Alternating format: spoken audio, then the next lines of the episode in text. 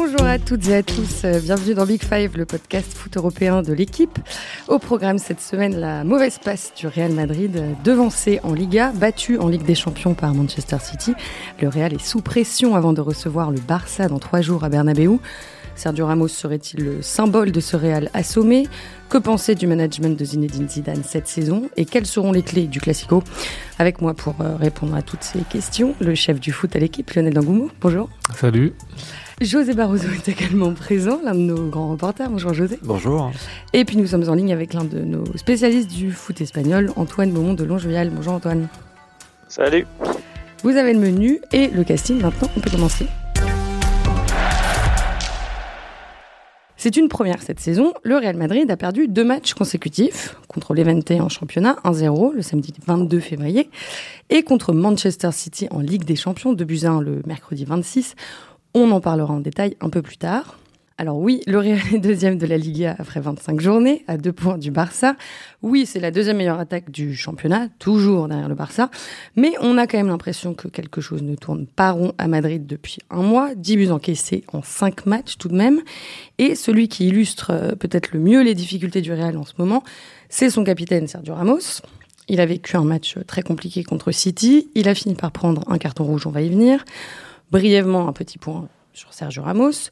Donc, il a bientôt 34 ans, 638 matchs avec le Real depuis l'été 2005, 91 buts. Il est défenseur central, je le rappelle. 4 Ligas et 4 Ligues des Champions, entre autres. Et puis avec l'Aurora, c'est tout aussi euh, fabuleux. 170 sélections, le record en Espagne. Ça fait 15 ans qu'il joue avec l'équipe nationale. Et donc, évidemment, il compte 2 euros et une Coupe du Monde. Antoine, on connaît l'importance de, Ramos dans l'équilibre général du Real. Si le capitaine vacille, c'est toute l'équipe qui a mal. Ouais, après, si, tu veux qu'on commence par moi, moi je vais le défendre, Sergio Ramos. Donc, euh, ah bah, ça commence bien. Euh, la question, c'est quoi? C'est de savoir si Sergio Ramos, parce qu'il a pris un carton rouge hier, euh, non. Sur, non, la, question c'est de savoir que, quelle est, si la dynamique de sa saison a un, un impact euh, sur, euh, sur l'équilibre du Real. Alors Sergio Ramos, c'est sûr que de toute façon, il a toujours eu euh, un fort impact dans, dans, toutes ses équipes. Là, au Real Madrid, c'est lui le capitaine. Avec l'équipe d'Espagne, c'est lui le capitaine. ça a toujours été un joueur majeur. Donc forcément, quand, quand, un joueur de la qualité de Sergio Ramos, au poste où il est, est moins bien, ça se voit tout de suite. Hier, il n'était pas dans son meilleur soir. Ça s'est vu forcément, euh, parce que parce que quand, quand, il perd un duel, euh, bah, c'est tout, tout, de suite euh, très problématique, beaucoup plus que quand c'est un relayeur qui perd son duel. Enfin voilà. Pour autant, moi, je suis loin d'enterrer Sergio Ramos, parce que certes, il a pris bon. Pour revenir au, match d'hier, il a pris un rouge, mais, mais il a l'habitude finalement. c'est le recordman des, des, expulsions, donc donc a rien de nouveau là-dessus. c'est son 27e rouge le 27e rouge de sa carrière, ce qui est quand même une performance. Mais au-delà de ça, cette saison, il a joué, euh, bah, il continue à jouer malgré ses 33 ans, il continue à être, euh, capitaine de ses équipes, euh, à jouer euh, extrêmement fréquemment. Il en est à 7 buts avec le Real cette saison. Alors même s'il tire les pénalties, il n'a pas marqué que sur penalty, mais pour un défenseur central, ça compte quand même ce chiffre de 7 buts. voilà, il est à bon niveau et le Real cette saison, même si, comme tu l'as rappelé ces derniers temps, c'est un Real qui prend des buts cette saison, ça a plutôt été un Real qui prenait pas trop de buts et dont le, souci c'était de d'en marquer. Euh, c'est un Real qui marquait pas trop de buts. Donc le coup de mou du Real, alors ça peut être un coup de mou de Sergio Ramos, mais sur la durée, sur euh, l'entièreté de cette saison, je dirais pas que c'est Sergio Ramos euh, le problème majeur du, du Real Madrid. Vous êtes d'accord avec Antoine? Non, c'est pas, pas le problème majeur. Après, c'est sûr que Ramos, il enfin, c'est un défenseur et un joueur de foot immense. Tu as rappelé son, palmarès, mais voilà, c'est quelqu'un qui va laisser une grande trace dans l'histoire du Real et du foot espagnol. Après, ça n'a jamais été non plus un monstre de sang-froid et de, et de, comment dire, de tempérance, de calme, etc. C'est toujours un joueur qui a, qui a eu des, dans, dans ses matchs des, des sautes de concentration, des moments où, où il part un peu en vrille. Euh, voilà, hier j'ai une image à un moment donné, je crois c'est un, partout.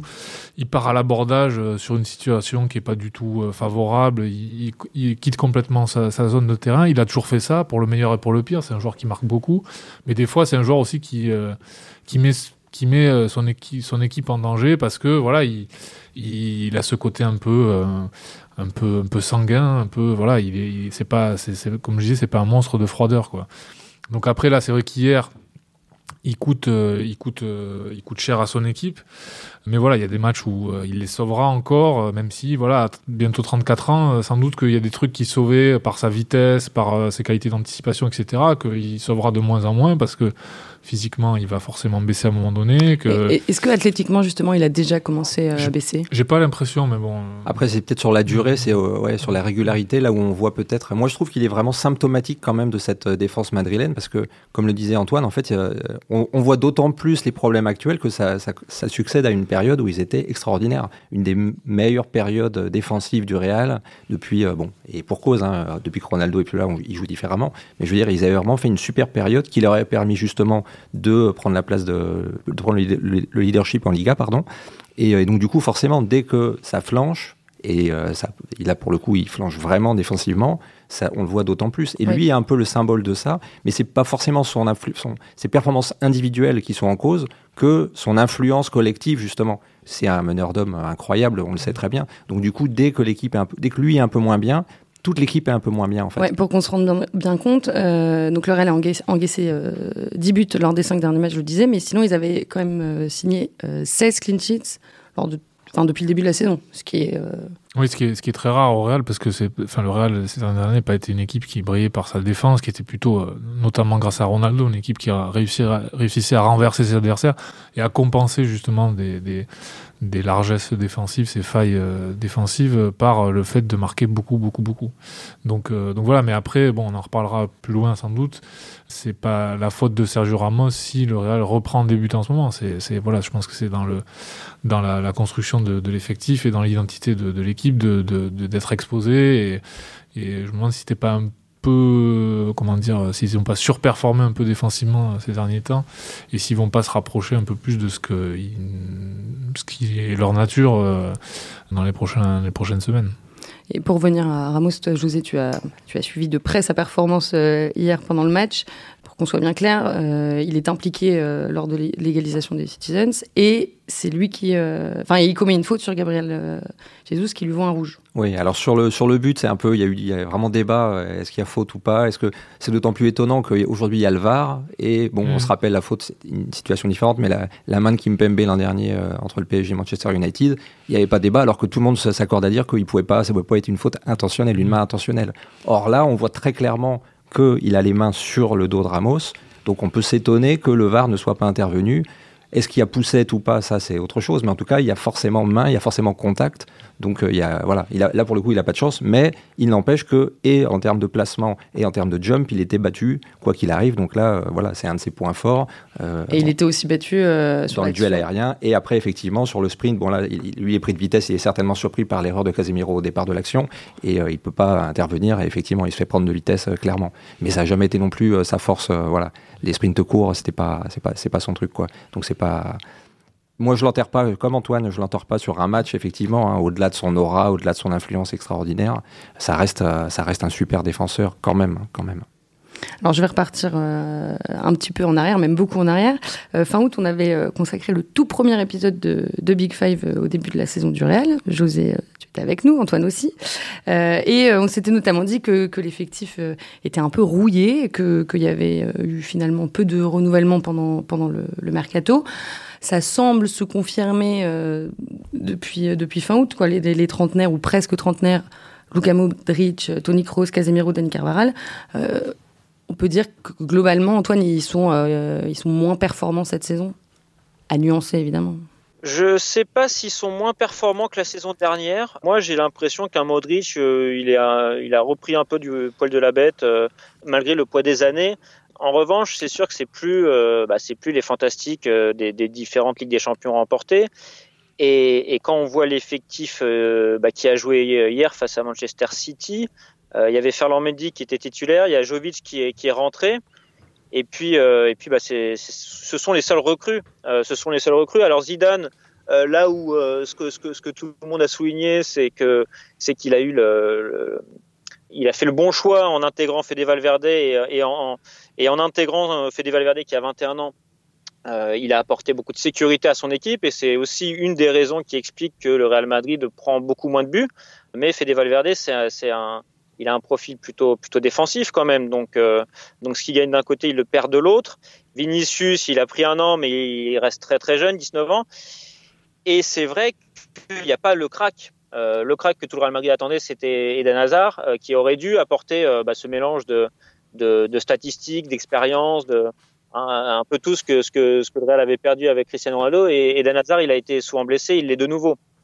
Donc, euh, l'effectif qu'on a sur le terrain, c'est effectif, c'est effectivement un, un, un, effectif assez, euh, assez vieillissant et dont la structure est toujours la même structure que, que le Real que Zidane avait quitté euh, après ces trois Ligues des Champions. Donc, pour l'instant, c'est pas un Real qui s'est véritablement renouvelé, toujours pas. Mais moi, je trouve que c'est justement assez révélateur de ce, qu'on, ce que tout le monde supposait.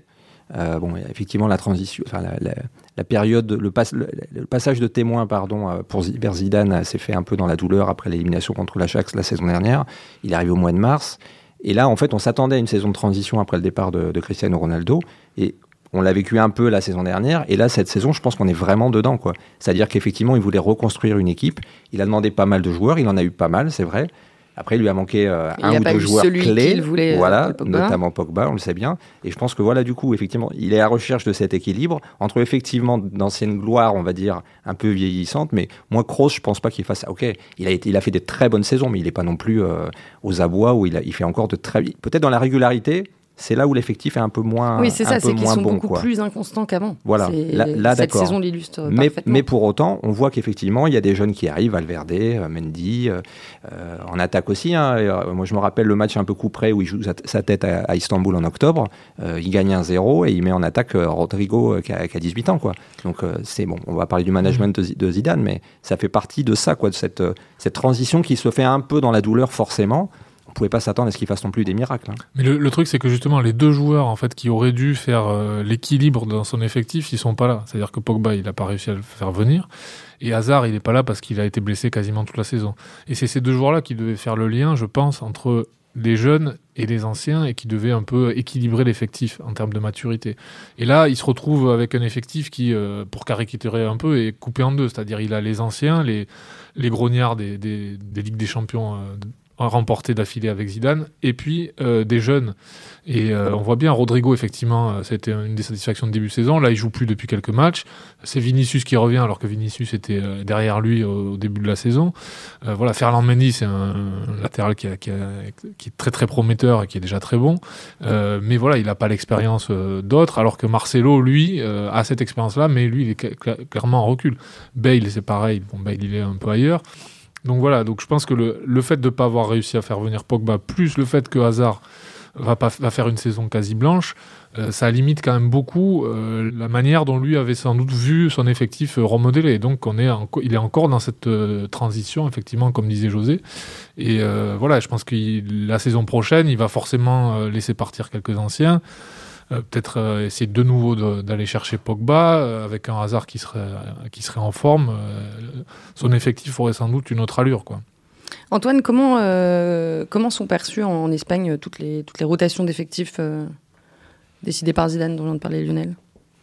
Bah, Autant Zidane a été, a été critiqué assez durement euh, il y a quelques mois quand, quand, quand, quand, il était en danger, autant c'est pas euh, c'est pas lui qu'on pointe du doigt ces, derniers temps et, euh, et, de manière générale, de toute façon, en fait, si, si on, revient deux semaines en arrière, euh, il y a deux semaines, euh, le Real Madrid allait très bien. Euh, il était leader de Liga, euh, il s'avançait en, Ligue des Champions euh, plutôt en ayant été, bon alors certes en, ayant connu des difficultés, mais on sentait un Real qui vraiment était monté en puissance en Ligue des Champions et donc il y avait, pas grand chose à remettre, euh, voilà, on pouvait pas remettre en cause le, management de Zidane et le Real Madrid en général. Là, c'est vrai qu'il y a une série néfaste, mais une série néfaste où, bah, comme on l'a dit, euh, il faut prendre en compte le fait que, Hazard est pas là. Euh, et ça, ça Zidane, il y est pas pour grand chose a priori. Donc c'est pas la figure de Zidane qui euh, autant on a, on a, aussi tiré à boulet rouge sur sur Diego Simeone euh, concernant l'Atlético évidemment sur Valverde euh, concernant le Barça, mais, euh, mais Zidane, il apporte pas, enfin c'est pas lui qu'on qu'on vise prioritairement en Espagne euh, ces jours-ci. Zidane jouait d'une plus grande immunité, euh, peut-être. Euh, est-ce que euh, est-ce qu'il a encore la confiance de, enfin, est-ce qu'il a toujours plutôt la confiance de son vestiaire? Ça n'a pas, ça n'a pas bougé.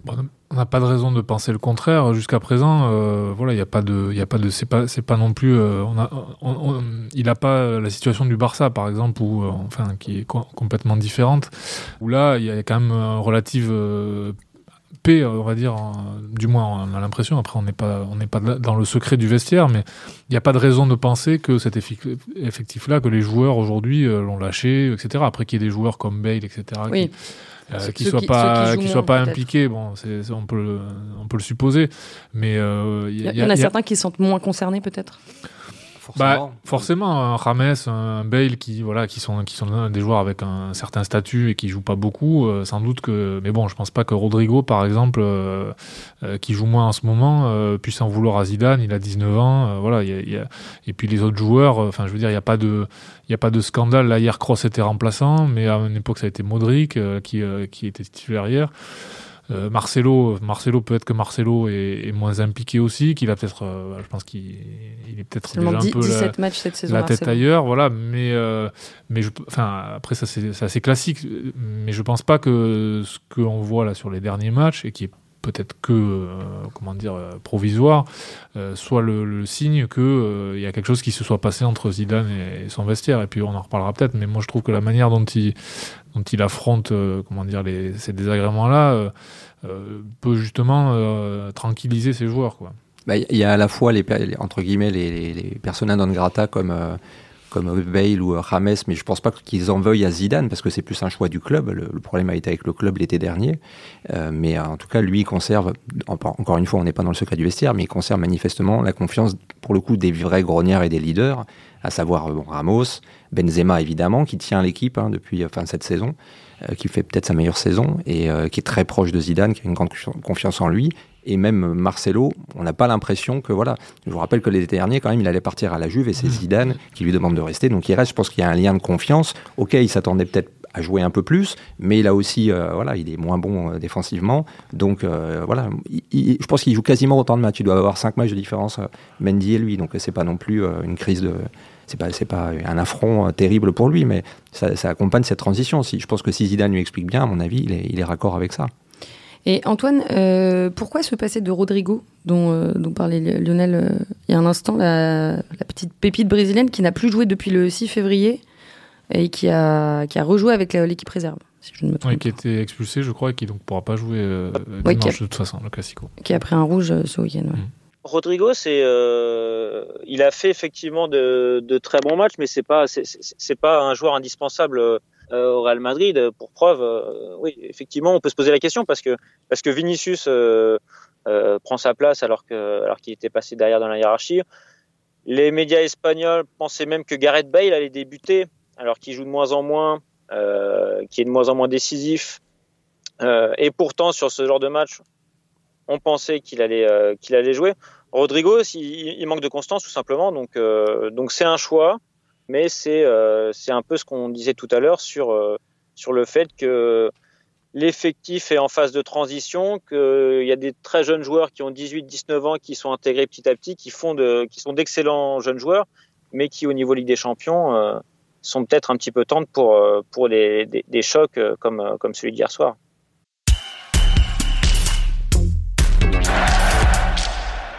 Et hier soir, tactiquement, on attendait un, duel énorme entre, euh, entre Zidane, euh, Zidane et Guardiola. C'était leur première rencontre en match officiel.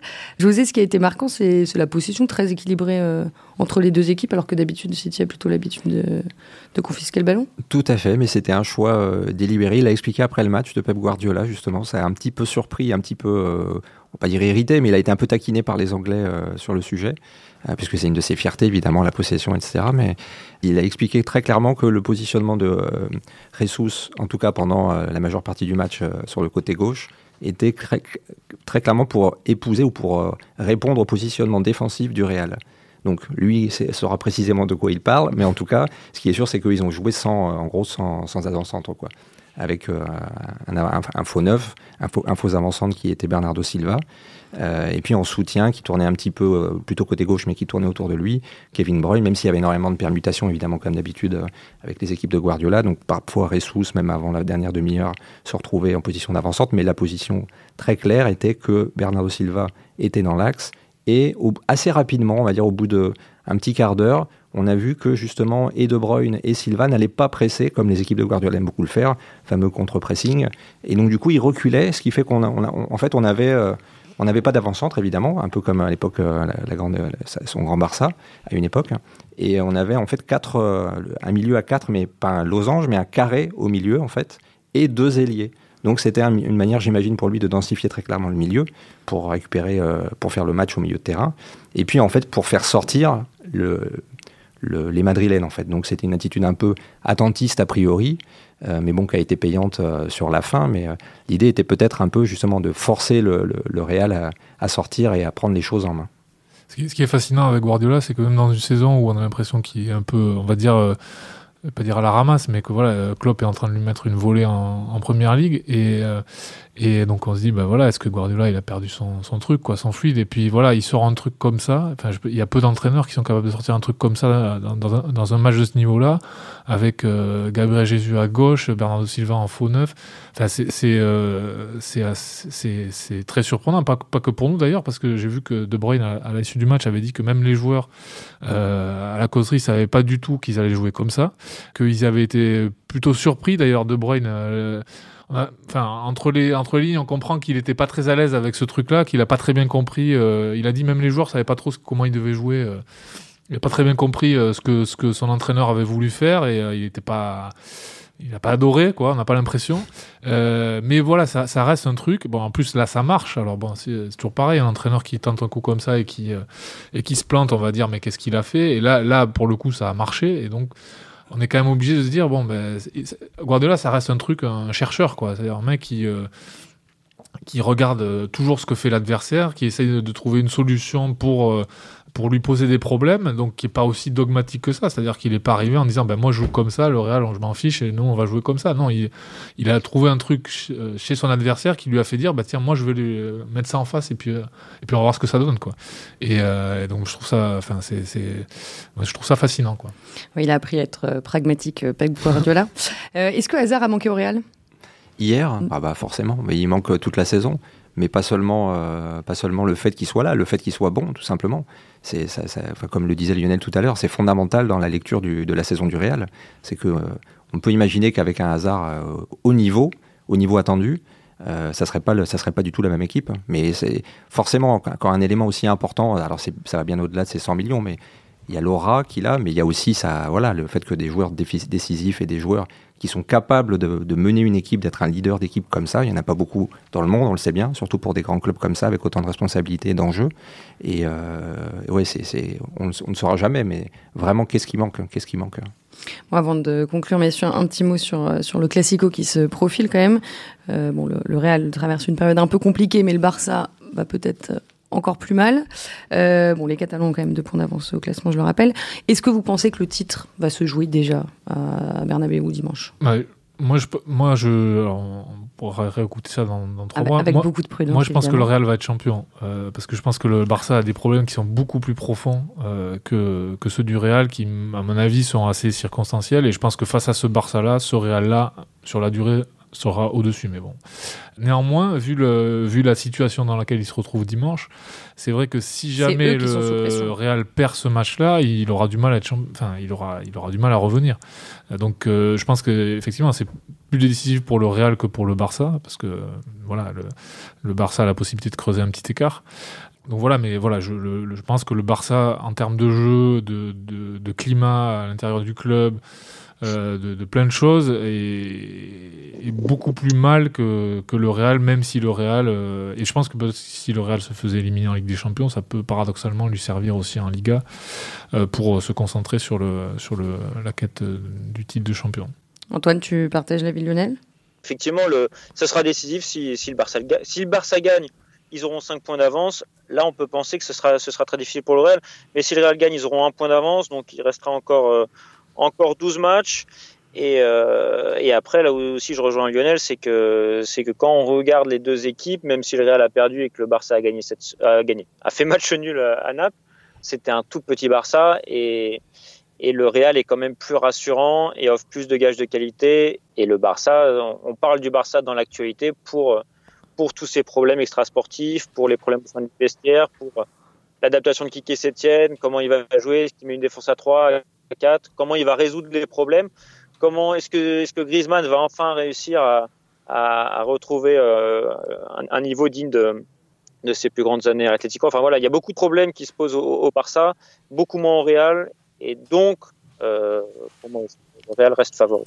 Bien messieurs, tout est enregistré et euh, on verra tout ça le, ce dimanche 1er euh, mars à, 21h. Euh, comme le reste du monde, je pense, on a d'y être. on va s'arrêter là. Merci à tous les trois, Lionel Dangoumo, José Barroso et Antoine Maumont de Longjevial. Merci aussi à nos amis d'Opta pour tous leurs chiffres et leurs stats très précieux. Merci comme euh, chaque semaine à Roland Richard. Et puis une mention euh, spéciale à Louis Godefroy, euh, dont c'est le dernier épisode de Big Five aujourd'hui. Il va beaucoup nous manquer, mais je sais qu'il est très heureux aujourd'hui car il est supporter lyonnais. Et, et on prépare un épisode sur Lyon dans les semaines à venir, donc il a, qui a battu la Juventus Turin hier 1 à 0. et bien on vous retrouve la semaine prochaine. À très vite.